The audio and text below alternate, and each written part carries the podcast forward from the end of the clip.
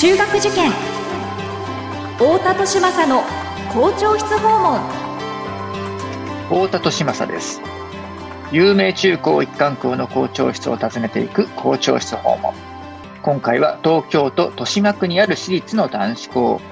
巣鴨中学校巣鴨高等学校の校長先生にお話を伺います。学校は個性で選ぶ時代入試も模試も出会いの場です。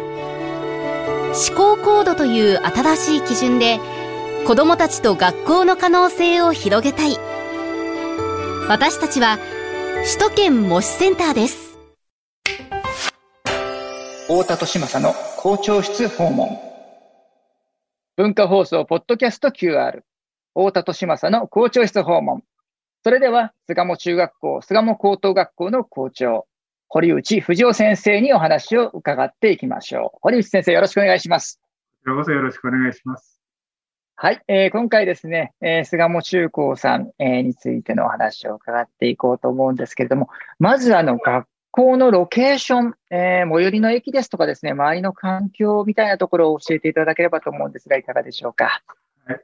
えー、場所はですね、ちょうどあの、えー、JR の池袋と大塚の中間ぐらいに位置している感じになりまして、うん、あの、大塚、池袋、それから板橋という駅がありますけれども、はい、この3点で結んだ三角形のですね、ちょうどその真ん中あたりにうちが位置しているっていうことになるほど。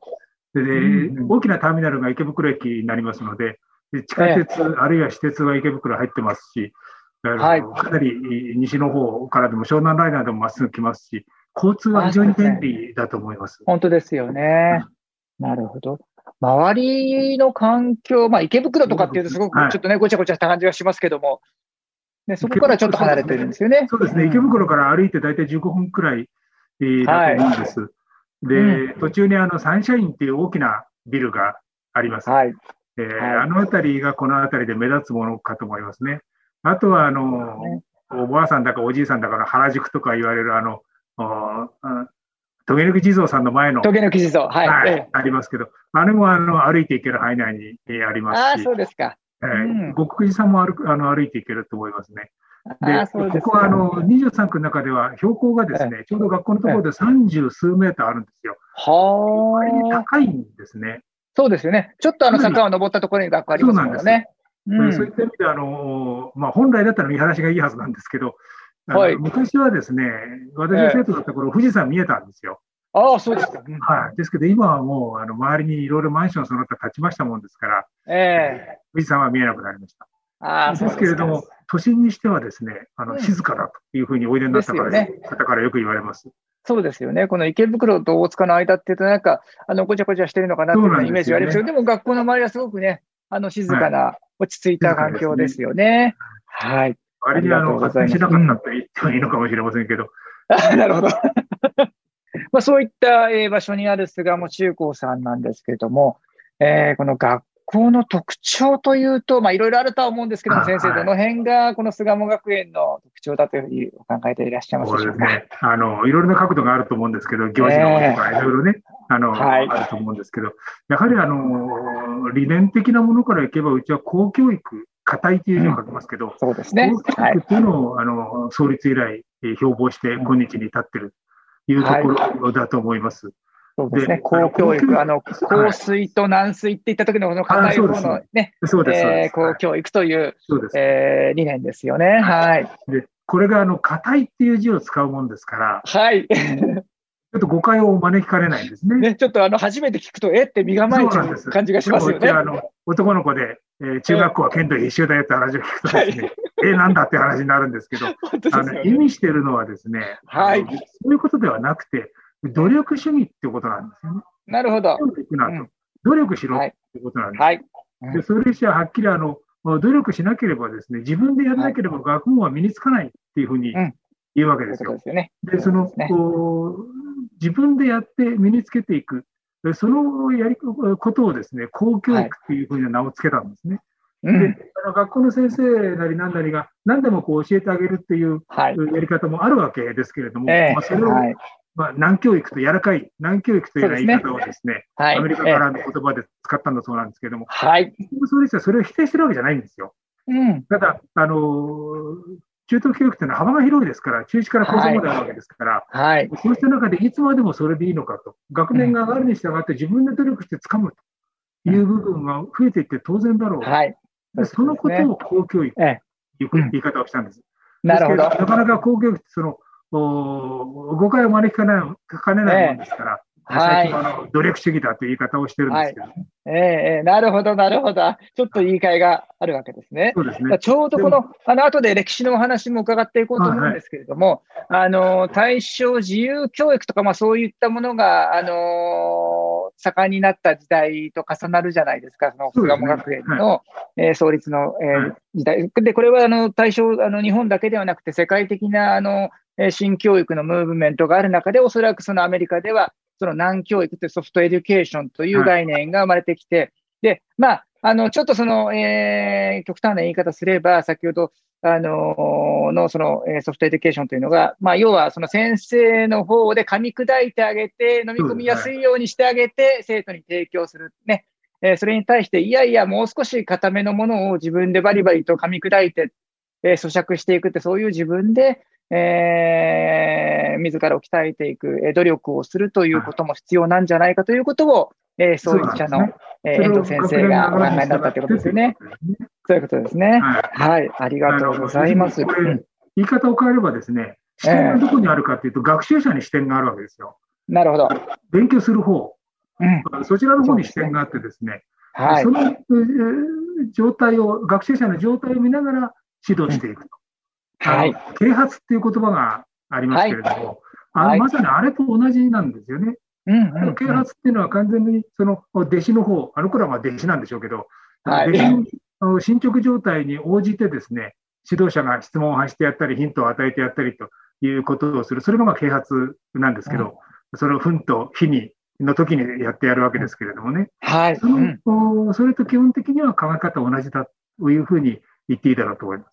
なるほど。ですから学習者に視点があって、つまりその教育者の側はその学習者のことをよく見て、このタイミングを見極めて関わりを、ねえー、持つと、えー、いうことでもあるわけですよね。なるほど。education っていう訳語が、あの、英語が日本に入ってきたときにどう訳すかって話があったんだそうですね。これも聞いた話です。はいこれ私、先生から以前聞きましたね。そうですか。はい。訳の方法が3つあったって言うんですよね。はい。で、あの、一つは教育で、えー、あの、一つは教化、教え化けるで、もう一つが啓発なんですよね。はい、で、その教育が生き残ったんですけれども、えー、あの啓発って訳したのは、うちの創立者ではなくて、残念ながら福沢諭吉なんですけれども、はい、そうですけど、はい、あのもし啓発って訳していったらですね、えー、教育のあり方は少し変わったかなというふうには、今、思いますですね。本当ですよね。視点をどこに持つかっていうのは非常に大事かなで、あの私は努力主義だって言い方をしてるんですけれども、はい、中等教育ですから、中等教育をどう捉えていくかっていうのは、おそらくその学校の在り方に非常に大きく影響するだろうと思うんですね。はい、そうですねで初等と高等との中間地点でありますから、あの、はい、まさにその通過点っていう見方ができるんですよ。はい、はい、そうですね。あの私はそれでいいとは思ってなくてですね、うんうん、この6年間っていうのは、それ人生の土台を作る時期なんだと。はい、ここでね、どれだけのものを自分の中に入れるか。もちろんここで全部が揃うなんて、そんなこと言いませんけど、はい、あのここでどれだけのものを自分の中に入れるか、それがですね、将来花開く土台、種になっていくだろう。結局、砂上の楼閣っていうのは立たないわけですから、えー、うちの子は砂上の楼閣にしたくないんですよね。はい、あのこのところ説明会で言ってるのがですね、あの知性と、それから確固たる意志と、それから説明力と、それから肉体的持久力と、もう一つ精神力と、全体をとあの討議するのは精神力ですから、この5つ、プラス共感力6つ目。これをつけろと。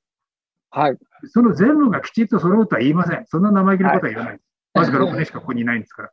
ですけれどもね、その土台の土台ぐらいは入れられるだろう。その上でね、うちの子たちは好きなところへ羽ばたいていってもらいたい。若者の将来は前途洋々って言いますけど、はい、前途洋々は海に例えるわけですよね。な、なだ、なだですから。はい。あの前途洋々がもちろん前途洋々なんですけれども、浜辺に立ってですね、あの海見てるだけの子にうちの子はしたくない。なるほど。そうじゃなくて、あの船がちっちゃくてもいいですから、どんなにちっちゃくてもいいから、自分の船でね、自分の力で大会にこぎ出す勇気と力を持たせたい。で大会に乗り出したものだけが大会につくわけですよ。はい。そういう勇気と力をね、うちの子は持たせたいの、うん、ああ、なるほど。あいいですね。勇気と力。はい。そのあたりがうちのベースになっていくんじゃないかな、というふうに思います。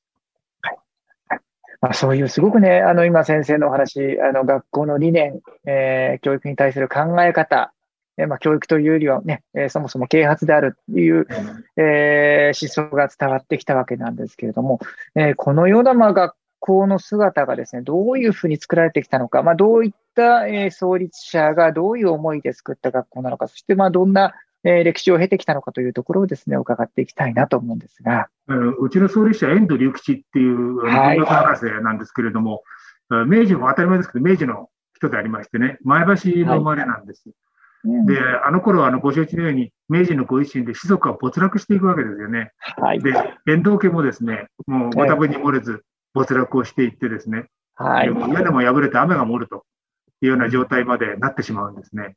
ところが、あの、幕府の人間だったわけですから、はい、明治政府に勤めないんですよね。ああ 反骨精神ですね。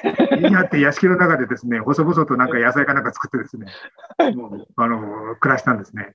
で、遠藤先生自身があのはっきり自分であの困窮したというふうに書いておられますのでね、本当にひどかったみたいです。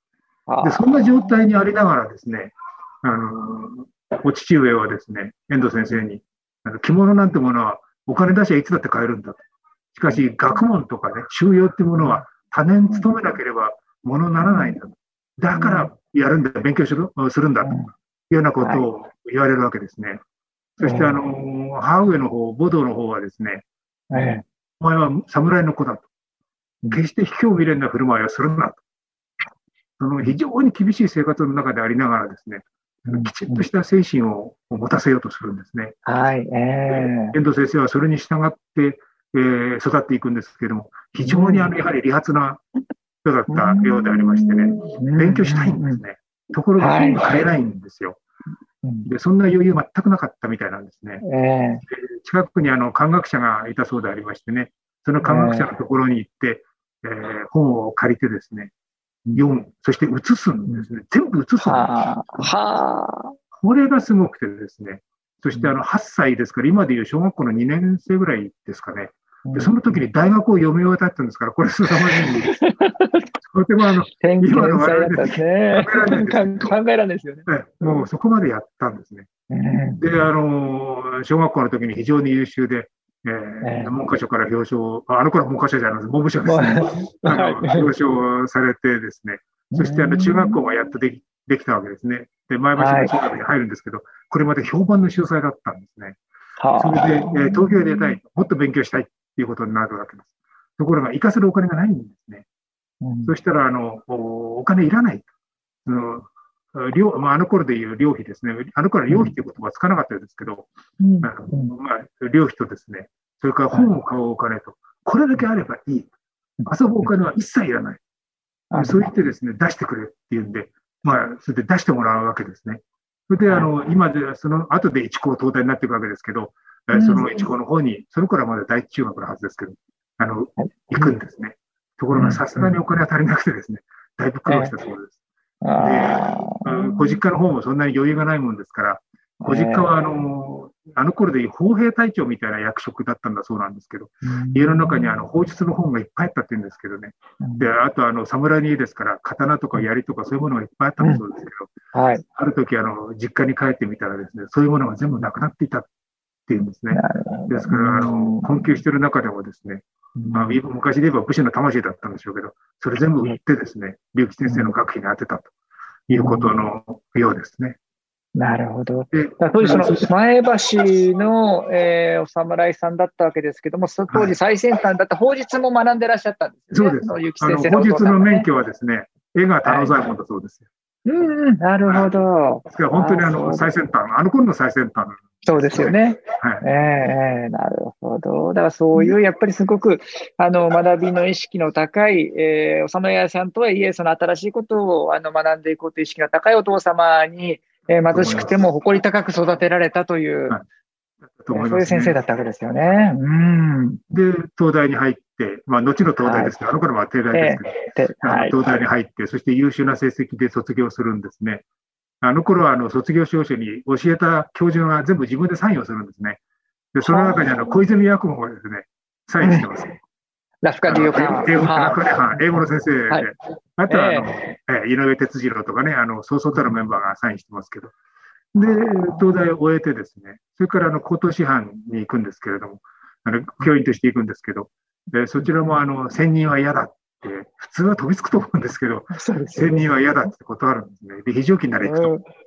ありえないん。ですけど、あの最終目標が、えー、自分の学校を作りたい。ね、要は指導家であるっていうふうにずっと言い続けていたんで、指導家はい、あの道を収めるですね、うんうん、指導家ですね。はい。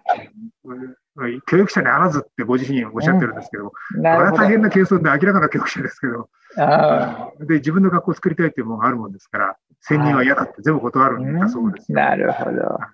あのなんか、それで、えー、勉強して、えー、本を書いて、まあ、お金を貯めてっていうことなんですけども、結局あの最終的に自分の学校を作りたいもんですから、えー、明治38年にですね、今のこの学校のある土地を買いまして、まあ、その頃まだこんな広い土地は買ってないんですけど、うん、えー、買いまして、ここへ移ってきましてね、当時ここはあの全くの野っ原で、雑木林、はい、雑木林と畑安い原野を買ったみたいな感じですね、あの隣のうちっていうのが、あの遥か彼方で、キロ単位であったようですから、もう本当にあのすごいところだったみたいです。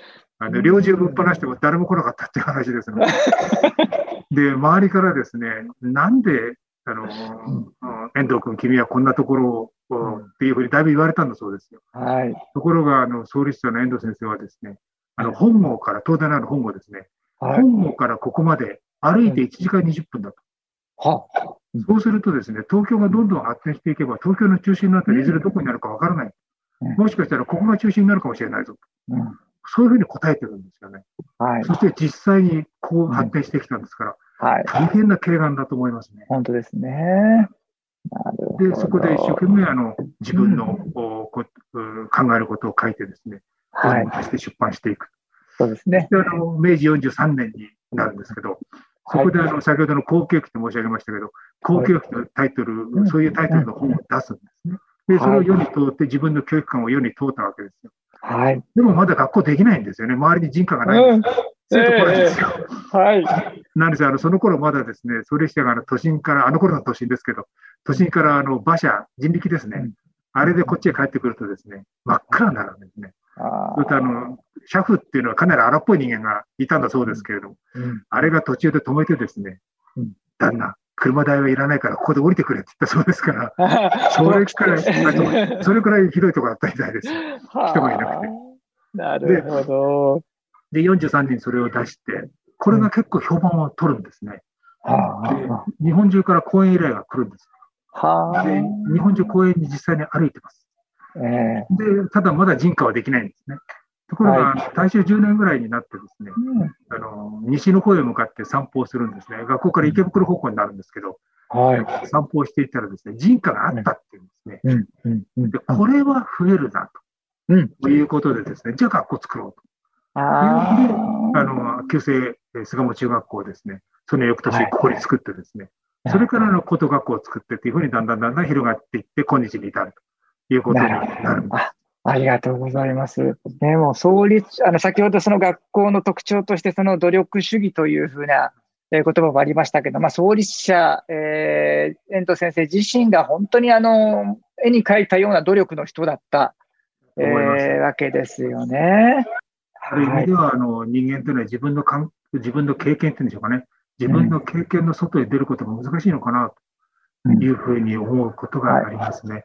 あの、創立者の思想にはですね、自分が歩いてきた道がかなり影響していると思います。あのプラもちろんプラスの方にですけど、ええ、影響していると思います。ええ。あのあまりいい環境に育ったものはダメだっていうような言い方もですね、そういうしてるんですよ。なる実際にあの教科書が買えなかったものですから、はい、全部書いて写すというとんでもないことをやってるんですよ、ね、本当ですね。で。それがあの努力しなければダメなんだというご自身の思想にやがては結びついていったのかなと。はい、思いますですね。ね。その思いが今でも脈々とこの学園に受け継がれていらっしゃいますよね。はい。あってほしいんですけど、なかなかね。ねえ。もうね、あの自分の船で大会にえー、たくさんの、えー、生徒さんが毎年巣立ってると思うんですけれども、まあ、そういったあの歴史、えー、背景をお持ちの、えー、菅も中高さんなんですけれども、まあ、この菅も流の教育のエッセンス、あるいは啓発のエッセンスをですね、何かその一般のご家庭でも取り入れるヒントみたいな視点みたいなものをいただければと思うんですが、いかがでしょうか？そうですね。あの、ちょっと今あまり使わない言葉かもしれませんけど、はい、論文の中にですね、今、何時限れりっていうのがあるんですよ。漢字としては、あの、今昔の今、それから、あの、男女の女、そして3番目が図画工作の画の字なんですけど、今、女がと書いたんですけど、これあの、何時っていうのは三髄がないとダメじゃないかっていうふうに思われる方あると思うんですけど、これは、ね、女だけで何時って読んでいいんですね。そして今何時限れり。これはあの、孔子がロという国を追い出されますですね。そしてあの、中国の真ん中あたり、中原って言いますけど、あそこを、まあ、半ばさまようというか逃げるというかですね、命まで狙われたわけですし、食べるものがない時代もあったわけですよ。それぐらい苦労するわけですね。で、弟子がもちろんついてくるんですけど、それはあの、弟子の中の一人がですね、先生のおっしゃることはわかるんだと。でも自分は力がないからできないとこう言ったんだそうですよ。はい。で、それに対して講師がですね、あの力足らざるものを中道にしてやむ。今何時限れるとこう言ったって言うんですね。うん、力がないものはですね、やるんだと。やるんだけれども力がないから最後までできないんだ。お前はですね、やる前に花からここまでって線引いたろう。だからダメなんだっていう叱責と指導なんですよ。はい、で、あの説明会でですね、今の子になかなかこんなこと言っても分かってもらえないかもしれませんけど、説明会でですね、あの今日漢字3つだけ覚えて帰れっていう時があるんですよ。非常に面白い。その時は、あの、この3つだけを言いましてね、今何時限れるのこれで、これをあの机の前に書いて貼っとけって言いましてですね、自分で、要するに自分で切っちゃダメなんだよ。うん。やる前から諦めるなっていう。諦めるなっていうことなんですよ。ね。力足らざるものを中道にして読むっていうのは本当にその通りで、今何時限れるなんて自分で切っちゃダメなんですね。自分でここまでと思った時にあと一歩。で、それだけだと難しすぎるといけないんで、簡単なところに戻しましてですね、はい。まあ、生徒が、子供たちがいるわけですから、あの受験生がね、小学生が。うん、で、大体受験生は、まあ、それぞれの家庭によって違うでしょうけど、今日夜何時まで勉強時間決まってると思うんですよ。で、それが10時だろうが9時だろうが、全然構わないんですけども、うん、その時間まで一生懸命やるっていうことがもちろん前提ですけど、一生懸命やってですね、そこに10分だけ追加しろと。10分でいい。で、その10分っていうのはですね、もちろん集中した10分でただ10分過ごしゃいいんじゃないよ。10分だけあの集中してやってごらん。で、10分集中できないんだったら受験やめろと。10分で集中ができない人間は受験生になれませんから、もうそれはダメだと。で、ともかく10分集中してやってごらん。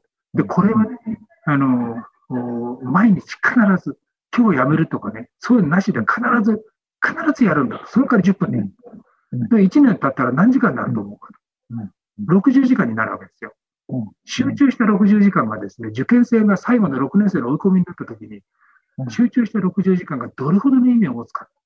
はい、で、それを60時間をやればいいんですけど、それは凄まじい努力なんですよね。はい、でそんな努力が人間はできるわけがないんで、60時間も集中したら人間死んじゃうわけですよ。はい、ですけれどもですね、毎日毎日に分解すればですね、たった10分のことなんです。うん、誰でもできることなんです。はい、で努力って言われると、なんかものすごく重たい荷物を背中にドーンと背負わされるというようなふうに思う人がいるかもしれないんですけど、そうじゃないんだ。努力っていうのは、誰でもできることをね、誰もできないレベルまで徹底することなんだ。ただそれだけのことなんだ。という話をするときがあるんです。わずかなところなんですけどね、えー、そこによくやらないか、その結果が最後に大きなツケになってくるんだろうと思います。うんであの受験生っていうのは、打ち当たり受ける子っていうのは、その今日疲れたな、明日2日分やればいいや、できるんですよ、これ。うんうんうん、3日分やればいいやってできるんですよ。だからいけないって言うんです。なるほど。はい。それでできちゃうもんですから、だからいけない。うん、ところが4日5日で保っていったときに、うん、最後になったらもう、もうどうしようもないお大変になっちゃうんです。ね。どこかでオーバーフローしますよね。そうなんです。そうなる前にきちっとやっていけば、たったの10分の話じゃないか。うんそのあたりをですね、少しでも分かってくれればいいなと思うんですけどね。ありがとうございます。ね、あの、先を見通して少しずつその自分を律していくっていう、そういう姿勢を貫徹する、はい、えー、いうお話が大事なんだろうと思います。校長室訪問。今回は巣鴨中学校、巣鴨高等学校の校長、堀内藤夫先生にお話を伺いました。堀内先生、ありがとうございました。ありがとうございました。